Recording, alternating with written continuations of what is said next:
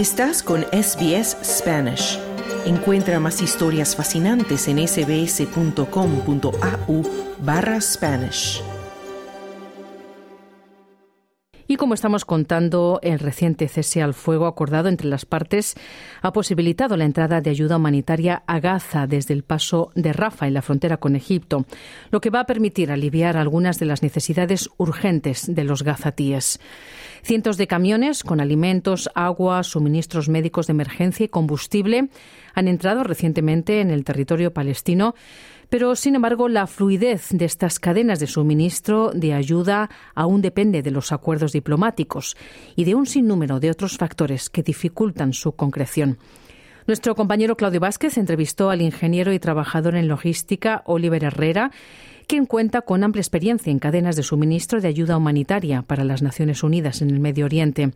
Oliver comienza explicando las diferencias entre la logística convencional y la que se realiza en zonas de conflicto y catástrofe.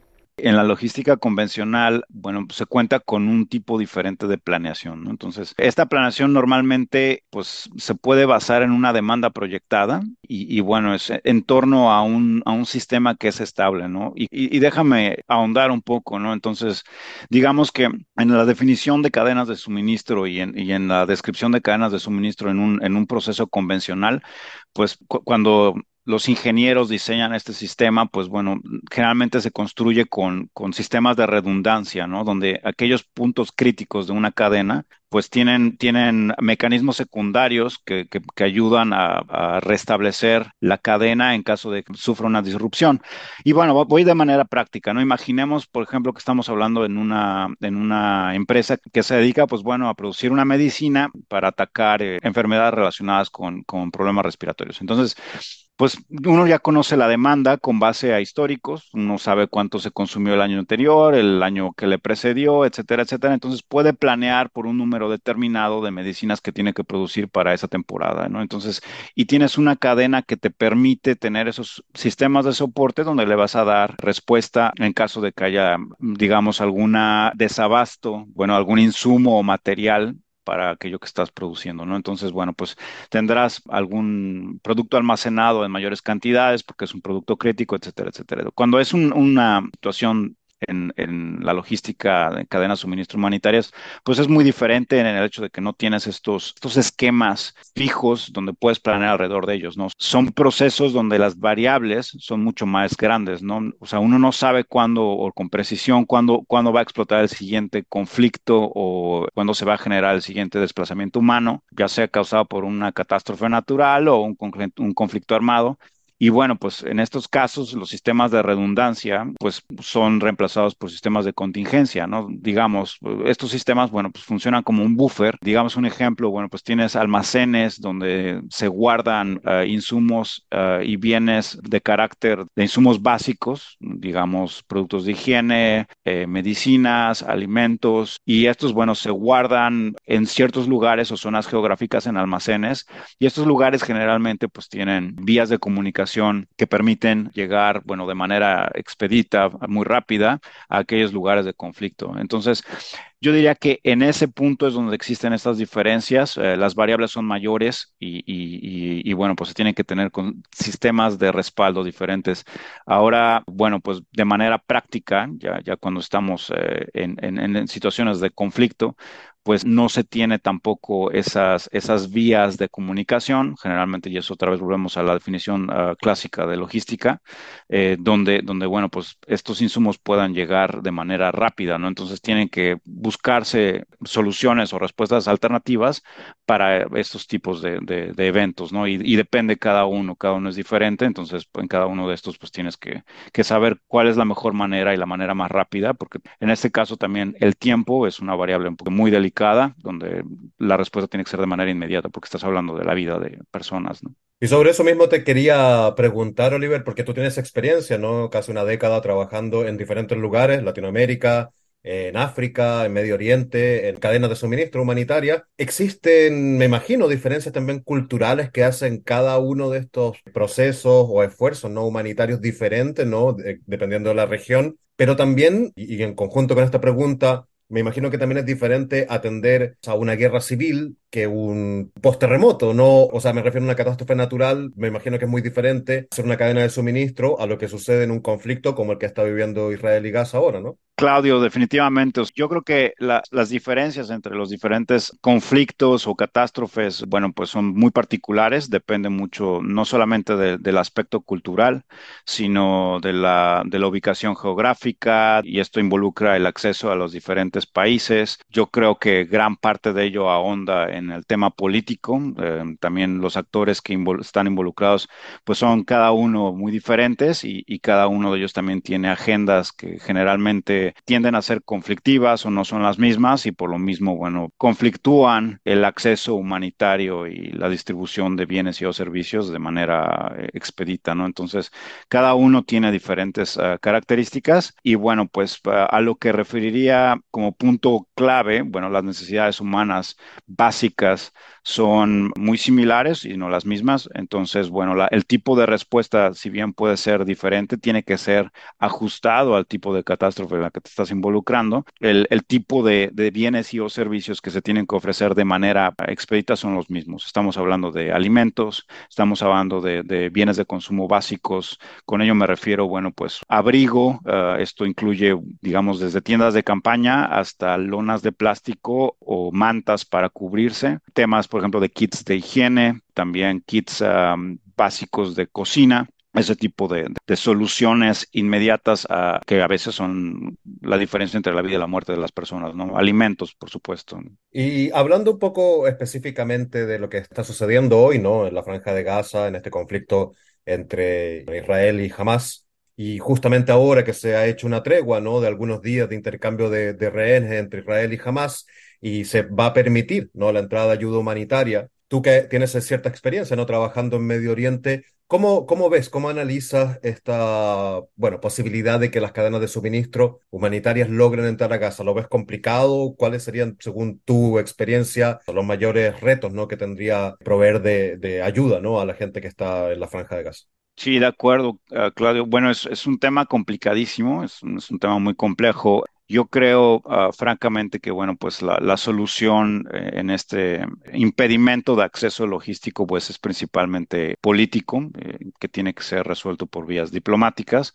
De manera práctica, bueno, pues, y, solo para poner en contexto, Gaza, pues es una franja pequeña de territorio. Estaba, estaba leyendo, pues, es más o menos de la mitad del tamaño de lo que es Canberra, nuestra capital. Tiene unos 325 kilómetros cuadrados de, longitud, simplemente son 41 kilómetros. Menos de lo que es un maratón. Y bueno, pues actualmente solamente hay un una puerta de entrada en el sur del país, en la frontera con Egipto, se llama la puerta de Rafa, ¿no? Entonces, eh, en este momento, pues es la única, la única vía de acceso terrestre hacia el país, donde afortunadamente en este momento pues están en, un cese al fuego, en el cual se está permitiendo la entrada de, de, camiones con ayuda humanitaria, ¿no? Entonces, ahí los retos que veo pues son inmensos. Gaza normalmente y en un buen día sin conflicto, por lo menos durante la última década, pues era principalmente suministrada desde Israel. Gaza tiene tanto las vías marítimas como el espacio aéreo y las vías terrestres uh, controladas completamente por, por el, el, Estado de Israel. Y bueno, pues se mantenía con, con una serie de,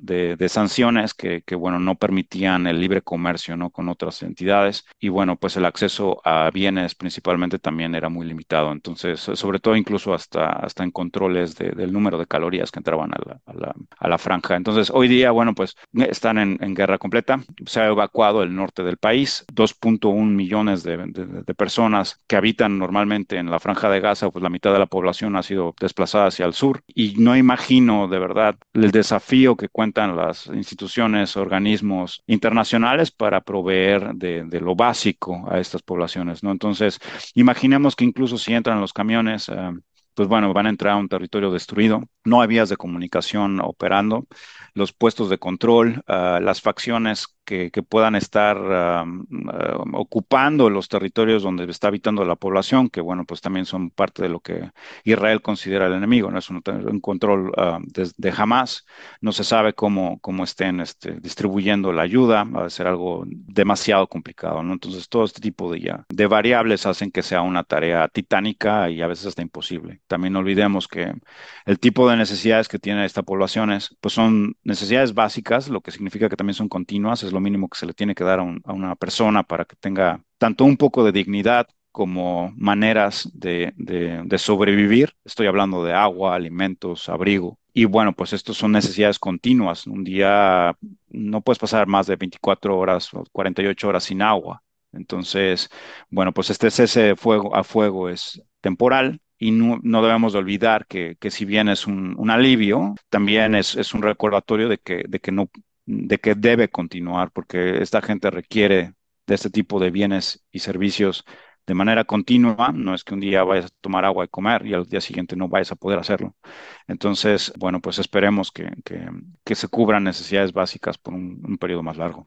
Y Oliver, considerando que los conflictos y también las catástrofes nunca se pueden predecir, ¿no? Salvo sabemos que hay zonas donde son más propensas, ¿no? Por, ya sea por las luchas que existen entre diferentes facciones que existen ahí, pero es un tema que es difícil, ¿no? De anticipar. Sin embargo, ¿crees que los acuerdos bilaterales o acuerdos multilaterales pueden facilitar las tareas de logística?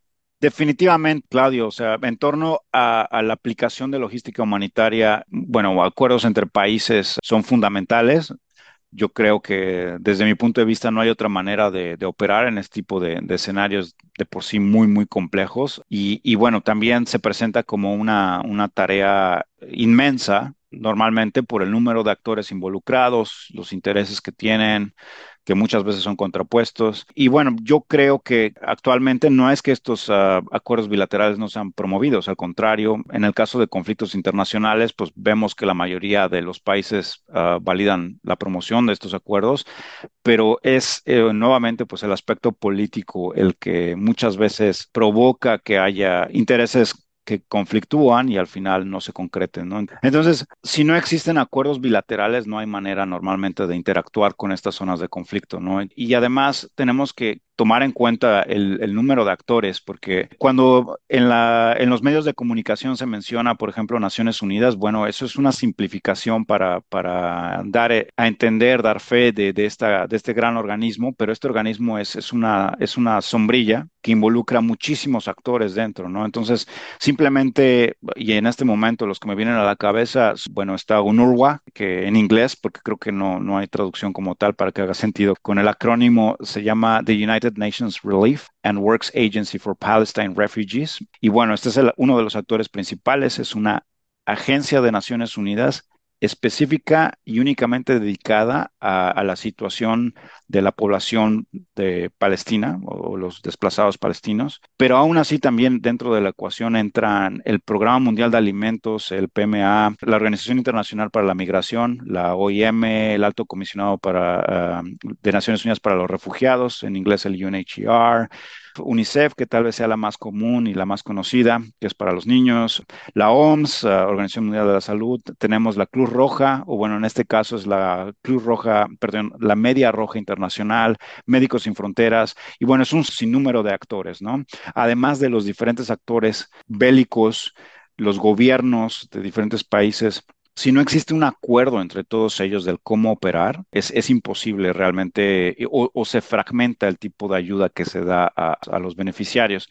Entonces es importante contar con organismos que coordinen este tipo de, ayuda. Por ejemplo, la, OCHA, que en, español se llama eh, Oficina para la Coordinación de Asuntos Humanitarios de Naciones Unidas, que también funciona como una subsombrilla y esta es la que conecta a los diferentes actores humanitarios para dar este tipo de respuestas. Sin una coordinación y sin un acuerdo diplomático de por medio, no solamente para este caso, sino para cualquier otro, es francamente muy difícil proveer de soluciones en este tipo de situaciones de conflicto y o catástrofe humanitaria. Y es también a veces imposible incluso llegar a dar de manera efectiva estos apoyos. Entonces, la logística no existe si no existe acuerdo, definitivamente. Y finalmente, Oliver, en mi caso, ¿no? Personal, cubriendo algunas catástrofes y conflictos, ¿no? Alrededor del mundo, he sido testigo, ¿no? Del duro trabajo que tienen que hacer las personas que trabajan en logística, las cadenas humanitarias, sufriendo condiciones climáticas, lo mismo que el peligro, ¿no? De estar en un conflicto y viendo, ¿no? Todas estas emociones, ¿no? De las personas, el sufrimiento, ¿no? De tantas personas que están ahí requiriendo esta ayuda. ¿Cómo, cómo ha sido para ti también lidiar, ¿no? Con estos sentimientos obviamente ver, ser testigo constantemente del sufrimiento, pero también ver cómo las personas son muy agradecidas, ¿no? De, de, quienes intentan ayudarlo. ¿Cuál ha sido tu experiencia respecto a esto? Bueno, personalmente yo entré a, a este mundo humanitario, o en aquel entonces a este mundo humanitario por convicción propia, ¿no? Entonces yo, yo pensaba que es una manera de aportar un granito de, arena, mm, si bien insignificante, pues a, tantas deficiencias que tenemos como especie en algunos casos. Y, bueno, no es siempre sencillo el, estar expuesto al sufrimiento humano. A veces eh, incluso, bueno, pues es una, es, es, una situación que se vuelve crónica, pues uno está de una emergencia y va a la otra y, también puede uno dejar de, verlo como, como lo que es, como sufrimiento humano, y lo ve más como un, un objetivo clave en el llegar a, a, completar tareas. Con esto me refiero, bueno, la tarea en este caso será entregar, no sé, digamos, 10 contenedores de 40 pies eh, en la población X o Y para la tal fecha. Eh, y, y, bueno, pues a veces la implicación, yo muchas veces en mi caso, trabajando desde sedes regionales o desde la oficina, pues yo no veía la entrega final hacia los beneficiarios. Y eso también puede alejarte un poco de, del aspecto humano que está involucrado en, en, la tarea. Sin embargo, cuando haces estas visitas de campo, pues uh, recuerdas ¿no? la razón por la que estás ahí y bueno, le da nuevamente significado a, a la razón de, de, ser en ese momento. Y bueno, pues... yo diría que, que, la gente que se dedica a esto, hay de todo, también hay gente que, pues bueno, lo hace por, por razones personales, pero en su gran mayoría son gente que, que bueno, pues busca de una u otra forma ese sentimiento de justicia y, y, por lo menos el, el, el, aportar lo que mencionaba, pues este granito de arena, ¿no? Entonces, es, es un trabajo bonito, eh, que tiene sus recompensas, son recompensas muy, muy gratificantes, muy fuertes. No, yo no he tenido este tipo de recompensas en ninguna otra experiencia humana, pero también es un trabajo que puede desgastarte y, llevar, llevarse un poco de ti, ¿no? Porque pues, estamos hablando de conflictos que a veces son, son conflictos uh, de largo plazo en el cual pues no llegas a ver el fin, ¿no? Entonces, uh, eh, y, a veces incluso, bueno, empeora, ¿no? Mientras tu, tiempo estás ahí algunos meses, algunos años, pues te vas y sabes que las cosas incluso a veces empeoraron. Entonces, bueno, pues eso puede llegar a ser un poco frustrante, pero a sabiendas y esperando que siempre reflexiones, bueno, pues hay cientos de personas que están trabajando contigo y que, que todas pues son un equipo y que todas están tratando de hacer eso. Entonces eso también te apoya mucho, ¿no? el equipo con el que estás trabajando. Es un tema interesante. Oliver Herrera, trabajador del área de adquisiciones y logística del sector educativo, con experiencia también en cadenas de suministro humanitarias para las Naciones Unidas. Muchísimas gracias por conceder esta entrevista a SBS Audio, Australia en español. Un placer, Claudio. Muchísimas gracias.